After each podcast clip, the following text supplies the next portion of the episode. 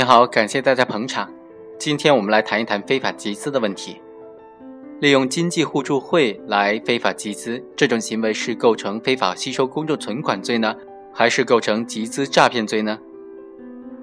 我们具体来看一下这个案例。一九九五年的三月到一九九六年的十一月间，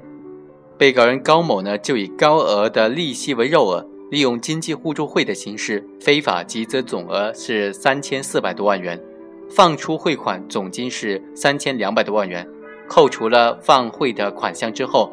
高某非法占有他人财物总共是一百八十一万多元。当时法院就认为，高某以邀汇的形式集资诈骗。一百八十一万元，并且大肆用于个人以及家庭的挥霍，到案发时仍然拒不退还，从而导致了多人因此自杀自残的严重后果，同时给当地的社会稳定、经济发展和金融秩序造成了严重危害，其行为构成了集资诈骗罪。高某就上诉说，他的行为应当定性为非法吸收公众存款。他的辩护人也说，被告人高某的这种行为啊。不是导致张某等人自杀自残的直接原因，那些人的自杀不能够归责于被告人高某。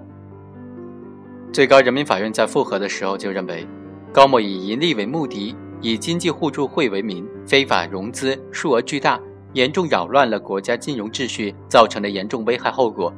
其行为已经构成了非法吸收公众存款罪。本案的审理过程当中就可以发现。对于这种以经互会的名义，利用高额的利息为诱饵，采取了各种汇书手段、邀汇啊、放汇等等非法集资的行为呢，有不同的定性的意见。第一种意见认为，他的邀汇行为是以非法占有他人财物为目的，而且诈汇的时候已经实际的非法占有他人款项一百八十多万元，数额特别巨大，应当认定为集资诈骗。而第二种意见认为，他这种形式的吸收公众存款的行为呢，完全符合非法吸存的犯罪构成特征，应当定为非法吸收公众存款罪。我们认为啊，被告人高某的行为呢，应当是构成非法吸收公众存款罪的。根据刑法的规定，非法吸收公众存款罪是指违反国家规定，非法吸收公众存款或者变相吸收公众存款，扰乱金融秩序的行为。而集资诈骗罪是指以非法占有为目的，使用诈骗的方法非法集资数额较大的行为。集资诈骗罪和非法吸收公众存款罪都是以非法集资为外在的表现形式，但是两者存在根本的区别。首先，犯罪的目的是不一样的，前者具有非法占有所募集资金的目的，后者的目的则是企图通过吸收公众存款的方式进行盈利，主观上并不具备非法占有公众存款的目的。其次，犯罪行为的客观表现虽然有非法集资的共同的外在表现，但是具体实施的方法也有根本的不同。前者的行为人必须使用诈骗的方法，而后者则不以行为人是否使用的诈骗方法作为犯罪构成的要件。尤其是在吸收公众存款或者募集资金的目的行为上，并没有遮掩盈利的意图。第三，侵犯的客体也是不同的，前者侵犯的是复杂的客体。不仅侵犯了国家的金融秩序，而且侵犯了出资人的财产所有权；后者侵犯的是单一的客体，即国家的金融管理秩序。当然，在有些情况之下，非法吸收公众存款的行为人由于经营不善等等造成亏损的话，则无法兑现他在吸收公众存款时的承诺，甚至给投资人、存款人造成了重大经济损失。但是，这种损失和行为人的目的就是侵犯公司财产的所有权。是完全不同的。在本案当中，被告人高某采取经互惠的这种形式，以高额的利息为诱饵，采取汇书承诺的方法集资，其中部分的款项被被告人用于购买房屋、家具、电器等的使用挥霍。从表面上看，他确实实施了非法占有他人财物的行为，通过非法集资的方式，非法占有了他人的钱款。但是高某的行为的目的并非是为了非法占有他人财物、侵犯所有权，因此他的行为的实质是非法吸收公众存款，而并非集资诈骗。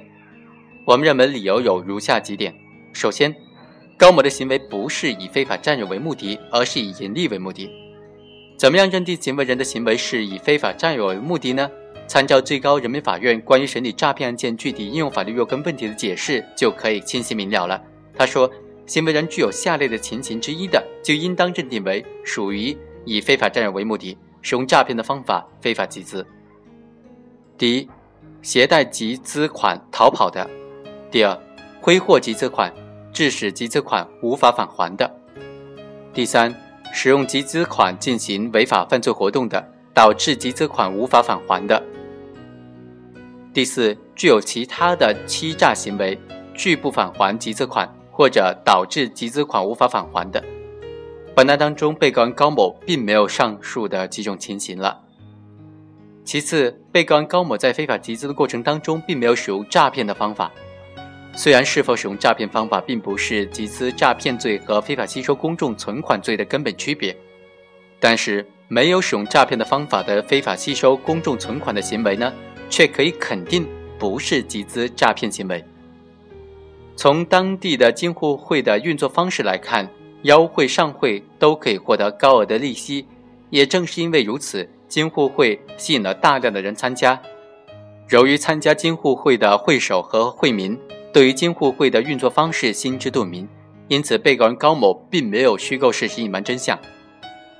再次，从理论上来说，作为定罪的事实根据，只能够是行为人是否构成犯罪以及构成何罪的这种案件事实。高某行为的性质认定，应当从犯罪构成的具体要件出发，实事求是的认定，而不能够为结果论。本案当中，参加邀会的人数众多，损失汇款巨大。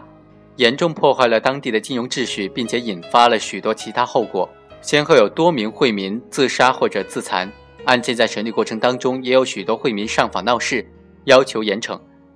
但是出现这种严重后果，不仅仅是高某自身的原因，惠民为了谋取不正当的利益非法上会，当地政府及有关监管部门监管不力，也是重要的原因。本案造成的严重后果不能够成为影响本案定性的事实因素。而只能够作为量刑情节予以考虑，决定高某性质的是他主观上的非法盈利的目的和客观上非法集资并且严重的扰乱金融秩序的行为。最后，高某的行为完全符合非法吸收公众存款罪的客观特征。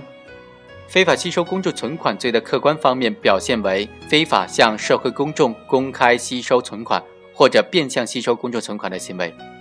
非法吸收公众存款罪是指完全的绑架银行吸收存款的方法，以确定的存款利息和期限面向社会公众吸收存款。变相吸收公众存款是指以行为人为回避以存款的形式吸收公众资金引起的麻烦，避免受到追究，在未经中国人民银行或者国务院批准的情况之下，擅自开办所谓的基金或者基金会。然后呢，再以此合法的名义，合法的吸收公众资金，以开展所谓的活动。在本案当中，高某是会首，以经济互助会的形式非法集资的行为呢，正是变相吸收公众存款的典型的方式。因此呢，对于本案高某，应当以非法吸收公众存款罪来定罪处罚。